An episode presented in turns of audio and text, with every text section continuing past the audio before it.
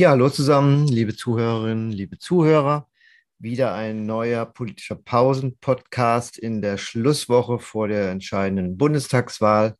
Angeblich angekündigt als große Richtungsentscheidung der Republik, faktisch eine Auseinandersetzung im Rahmen eines demokratischen Luxusproblems, weil wir ja nicht zwischen Freiheit und Unfreiheit entscheiden, sondern sehr mittige Angebote haben, sie sehr differenziert ähm, sich uns darstellen und die auch in der Personalität erkennen lassen, dass sie integer miteinander durchaus regieren können. Und das möchte ich unter anderem heute auch als Thema besprechen äh, mit äh, der wunderbaren Kollegin äh, Dr. Julia Schwanholz, die den Pausen-Podcast heute auch wieder mitgestaltet, auch von der Universität Duisburg-Essen. So eine schöne Begrüßung. Auch ich sage guten Tag, darf äh, mich heute auf ein Gespräch wiederum an Tag 4 mit Professor Karl-Rudolf Korte freuen und würde einfach mal damit beginnen. Du hast es gerade schon gesagt, demokratisches Luxusproblem. Ähm, was eigentlich passiert, wenn man auf Platz 2 landet? Ähm, so eng, wie es im Moment ist und so wenig wir wissen, wie es letztlich ausgeht. Das heißt, wer den nächsten Regierungschef oder die nächste Regi Regierungschefin stellen wird. Es wird ja voraussichtlich den Umfragen nach ein Regierungschef werden. Ähm, zeichnet sich ja doch in den Umfragen ein wenig ab, dass die Union möglicherweise auf Platz zwei äh, am Samstag landen wird, äh, am Sonntag landen wird. ähm, wie bereitet man sich eigentlich auf so eine Wahlniederlage, die es ja dann ist, vor? Wie pass was passiert an so einem Wahlabend?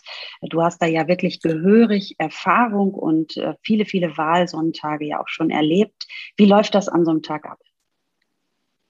Naja, etwa stündlich äh, bekommen die äh, bekommt die Forschungsgruppe Wahlen ja äh, ab mittags zwölf vermutlich auch die Exit-Polls-Ergebnisse und kann sich ihren Reim, jetzt mal salopp gesagt, machen, darauf ähm, selbst formulieren. Ähm, man kann davon ausgehen, dass ab 15 Uhr auch viele Zahlen kursieren als äh, vage Vorstellung, was in einer Prognose herauskommen könnte.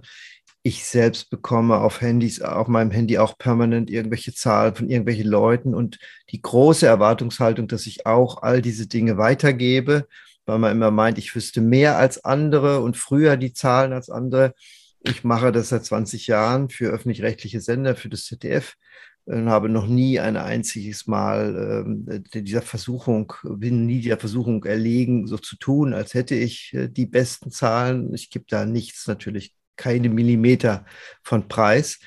Denn ähm, wir wissen ja auch, dass auch die Abweichung zwischen Prognosen und Hochrechnungen, also zwischen 18 Uhr und dem, was dann danach kommt, in den letzten Wahlen ziemlich hoch war, sodass selbst die Annahme der Prognose nicht wirklich was bringt, um die Lage für den Abend einzuschätzen. Aber Parteien gehen nachmittags von unterschiedlichen Szenarien aus. Sie klären ab, welche Sprachregelung, welche Botschaft sie übermitteln, wie sie das personalisieren, es wird natürlich geklärt, äh, lange vorher, wer bei welchem Sender um wie viel Uhr ist, ungefähr zumindest wird das abgestimmt.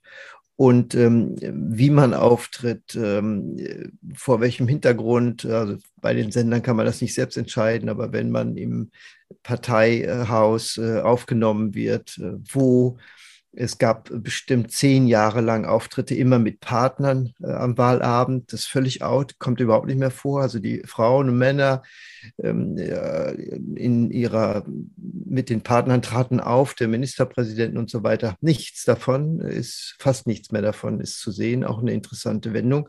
Aber man kann im Studio eben beobachten, wenn dort ähm, der Tross an, eintrifft und vor allem die Fotografen ja gierig sind, diese Bilder zu bekommen, äh, daraus was ablesen, weil wie sie sich bewegen, wie sie sich miteinander zeigen im Blick auf potenzielle Koalitionspartner, wie sie sich begrüßen, vor allen Dingen, wenn man sie sieht, dass sie erstmals an dem Tag aufeinandertreffen, ähm, vor dem Set stehen, nochmal kurz gepudert werden, kann man unglaublich viel ableiten, ob dort eine, ein vertrauensvolles Verhältnis ist, sich entwickeln kann oder nicht. Und man kann sofort erkennen, auch wer möchte mit wem nicht mehr auf ein Foto gemeinsam erscheinen. Das war ja am krassesten 2005 bei Angela Merkel, zu sehen, wie alle damaligen Männer eben von ihr abrückten, bis zu dem legendären Talkrunde mit Schröder, in dem dann alle Schützen sich wieder vor sich stellten. Aber es schien verloren zu sein und niemand wollte mit einer Loserin dann noch ein gemeinsames Foto machen. Also es gibt nichts Grausameres als so ein Wahlabend oder äh, Hannelore Kraft, die sich geradezu weigerte, kurz vor 19 Uhr noch einmal länger interviewt zu werden, sondern dachte, sie kann als Wahlverliererin das dann besser in eingebundener Runde mit anderen nach 19 Uhr machen. Und äh, man auch nachher sehen konnte, wie sie mit ihrer, äh, mit der Gruppe um sich herum und so weiter faktisch aus, in einer Hintertür äh, den Landtag in Düsseldorf verließ. Das sind äh, sehr traurig zu sehen, wie Aufstieg und Fall da man bebildern auch kann. Und insofern gibt es ganz viele Erlebnisse, die über die reine Sprachlegung hinaus in der Visualisierung liegen. Also die Performance des Abends ist geradezu abenteuerlich und deswegen hellwach müsste man alles beobachten, mitreflektieren, weil das sehr viel Schlussfolgerung zulässt für die Stunden danach.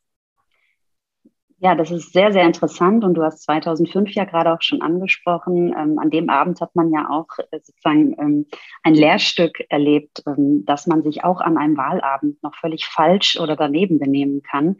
Ähm, wie kann man sich darauf vorbereiten, dass einem ja, das nicht passiert? Ja, man muss jetzt davon ausgehen, bei unklaren Mehrheitskonstellationen, die im Moment prognostiziert werden, es kann ja ganz anders sein, aber dann geht es nichts äh, über eine einladende Kommunikation, ein kooperatives Angebot an alle, ähm, geradezu ja, niederschmusend äh, Gemeinsamkeiten herstellen, weil man braucht die anderen es geht ja um vier Parteien der Mitte, die irgendwie versuchen, eine Mehrheit hinzubekommen. Und da würde ich jetzt keinen äh, vor den Kopf stoßen an dem Abend und nicht in irgendwelchen Runden zu sagen, Sie glauben doch nicht, dass ich unter diesen Rahmenbedingungen mit Ihnen zusammenarbeite, wie das äh, Schröder ja damals gemacht hat. Ne? Und mal die Kirche im Dorf lassen und so all diese schönen Metaphern, die er da losgedroschen hat und die eben gegen ihn verwandt worden sind. Letztlich hat er nichts in den Verhandlungen beigetragen. Müntefering hat das dann gemacht. Und ähm, alle haben sich solidarisiert um die dann vermeintlich äh, beschimpfte Frau Merkel. Und äh, das äh, wird keinesfalls Olaf Scholz an dem Abend passieren und keinesfalls auch Armin Laschet, da bin ich ziemlich sicher. Denn ähm, das würde genau gegenteilige Effekte auslösen. Die interessantere Variante ist, falls äh, die Union auf Platz zwei ist, wie eben die Unklarheit des Abends so diszipliniert, dass auch äh, die CDU nachher nach wie vor hinter ihm steht. Ne? Das ist äh, die Frage eigentlich des Abends, ob Aufstieg und Fall eben so zu beobachten ist, dass äh, die Dramaturgie dann auch gegen ihn spielt. Na, da haben wir vielleicht auch ein Beispiel mit Frank-Walter Steinmeier, der ja dann an einem Wahlabend gesagt hat, dass er die Verantwortung für das Wahlergebnis übernimmt und dann tapfer in die Opposition gegangen ist. Ähm, wäre so eine Aussage dann verfrüht, wenn die Mehrheitsverhältnisse noch nicht klar sind? Oder ist das vielleicht auch ein Zeichen von Stärke, dass man sich vor die Partei schützend stellt und eben sagt, ich übernehme da die Verantwortung für dieses Ergebnis?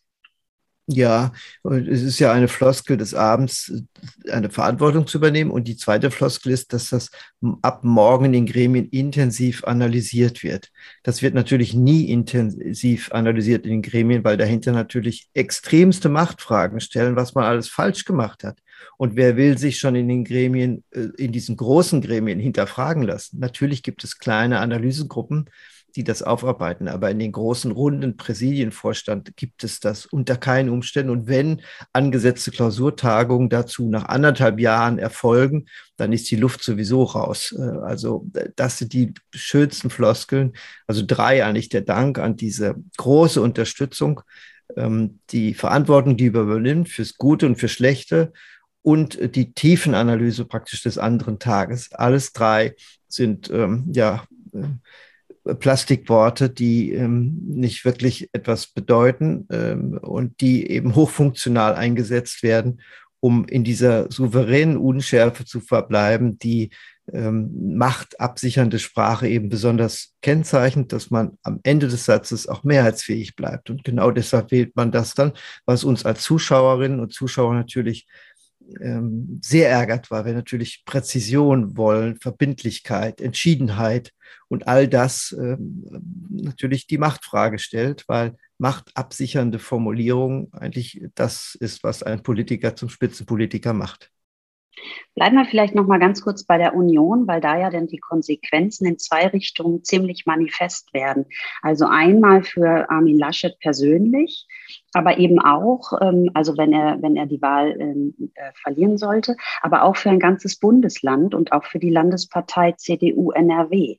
Denn er hat ja kürzlich gegenüber der Rheinischen Post, habe ich es gelesen, ähm, sehr klar ausgeschlossen, dass er nach NRW zurückkehren wird. Das heißt, er möchte im Oktober nach der Bundestagswahl den Übergang moderieren, wie es da heißt, und ähm, auf gar keinen Fall eben als Ministerpräsident zurückkehren. Und wir müssen ja auch im Hinterkopf behalten, dass im kommenden Jahr 2022 dann auch Landtagswahlen in Nordrhein-Westfalen stattfinden. Das heißt, demnächst muss da ja dann auch ein neuer Spitzenkandidat gekürt werden. Wie geht es in Nordrhein-Westfalen wohl weiter? Ist, das, ist so eine Aussage zum jetzigen Zeitpunkt klug? Also Wahrhaftigkeit ähm, ist eine wichtige Facette die man gegenüber den Bürgern äh, nicht überstrapazieren sollte. Also da wird man äh, ertappt, wenn man nicht wahrhaftig ist. Und das rächt sich. Ähm, Klarheit, das habe ich ja eben angedeutet, wird weniger, äh, ist, ist ähm, nicht so wichtig. Also da auch bei Koalitionsfragen auf Koalitionssignale zu achten, das liegt an uns oder an guten Journalismus, das herauszuarbeiten. Da kann man unklar bleiben. Aber wahr sollte man bleiben. Er hat dies gesagt. Daran wird er gemessen. Es könnte eben sein, im schlimmsten Fall, dass er Kramp-Karrenbauer machen muss. Das heißt, er gibt das Ministerpräsidentenamt ab und wird, bleibt ausschließlich Parteivorsitzender der CDU äh, im Adenauerhaus, hat ansonsten kein Amt, wenn er kein Mandat erringt. Das wäre das Worst-Case-Szenario. Die Frage, wie lange er sich bis zum nächsten Parteitag dann als Vorsitzender überhaupt noch halten könnte. Wenn er Abgeordnetenmandat erringt über die Landesliste NRW, kann er innerhalb von 30 Tagen entscheiden, ob er es annimmt oder nicht. Wenn er es annimmt, gehe ich fest davon aus, dass er es anstrebt, eben auch, wenn er keine Kanzlerschaft äh, mehrheitsmäßig hinbekommt, den Fraktionsvorsitz äh, übernehmen wird. Äh, dann ist er so oder so in verschiedenen Rollen eben in Berlin eingebunden und wird auf jeden Fall für NRW keine Rolle mehr spielen da kommt die Besonderheit ins Spiel, dass man in NRW nur einen Nachfolger wählen kann mit der jetzigen äh, Mehrheit im Landtag, der auch ein Mandat hat. Das ist eben die Besonderheit der Verfassung, die keine der jetzt Regierung, weder CDU noch vorher SPD, trotz Verfassungskommission hat streichen können, was sicherlich eine, eine Dummheit war, denn es, es schränkt den potenziellen Kreis ein sodass es nur einer bis zur kommenden Wahl machen kann, der ein Landtagsmandat hat. Das kann ein Übergangskandidat sein, es kann aber auch schon der Kandidat sein, der dann auch vor den Wähler tritt und sagt, ich nutze den Amtsbonus des Ministerpräsidenten. Also das sind im Moment die Szenarien. Sollte er eben kein Mandat bekommen, kann ich mir sehr schlecht vorstellen, dass er dann ähm, komplett auf äh, Berlin verzichtet. Andererseits kann ich mir auch nicht vorstellen, dass er nur das Amt im Adenauerhaus übernimmt. Er könnte den Johannes Rau äh, kopieren und sagen, gut, für Berlin äh, hat das keine Rolle gespielt, aber ähm, die Bürger in NRW äh, setzen auf mich und ich bleibe in NRW, ich trete wieder an und äh, Rau hat damals nach der Niederlage gegen Helmut Kohl durchaus die absolute Mehrheit in NRW geholt. Er ging also als Verlierer aus Berlin zurück und war der große Gewinner in Düsseldorf. Jetzt hatte Rau aber nie formuliert, dass er ausschließlich in Berlin bleibt. Also hier kommt der Haken. Ja, das wäre auf jeden Fall eine, Rolle rückwärts, ähm, die die Wählerinnen und Wähler um Armin Laschet durchaus auch übel nehmen könnten. Jetzt hast du sozusagen nur die Negativszenarien aus, äh, ähm, aufgezählt und ausbuchstabiert. Aber selbstverständlich ist es ja auch nicht ausgeschlossen nach den aktuellen Umfragen, dass es am Sonntag dann für Jamaika reicht und dass Armin Laschet als designierter Kanzler ähm, äh, in Koalitionsgespräche eintritt. Und genau. insofern bleibt es sehr, sehr spannend, aber wir haben zumindest jetzt schon mal einiges ähm, aufgearbeitet und auch ein bisschen was gehört, was eigentlich mit dem Platz zwei ist und an, an einem Wahlabend passiert. Morgen wollen wir, wir vielleicht eben mal zum vierten Mal in der Geschichte der Bundesrepublik gegen eine Mehrheitsfraktion eine Bundesregierung bilden. Das wäre die Position aus der zweiten äh, Situation heraus. Richtig. Und das macht die Sache natürlich äußerst spannend. Morgen wollen wir ein bisschen über die Landtagswahlen in Mecklenburg-Vorpommern und Berlin sprechen. Ja. Denn auch da ist es ja sehr, sehr spannend und auch da können, können neue Konstellationen hinzukommen, je nachdem, wie es am Sonntag ausgeht. Ähm, bis dahin verabschieden wir uns für heute. Vielen ja, Dank, danke fürs Zuhören und äh, mit viel Schwung äh, die nächsten Stunden überstehen, auch ohne Pausenpodcast. Man darf aber auch Pausen machen, ohne Podcast zu hören. Richtig, nur schöner ist es mit. Ja. Bis morgen. Tschüss. Ja, ciao.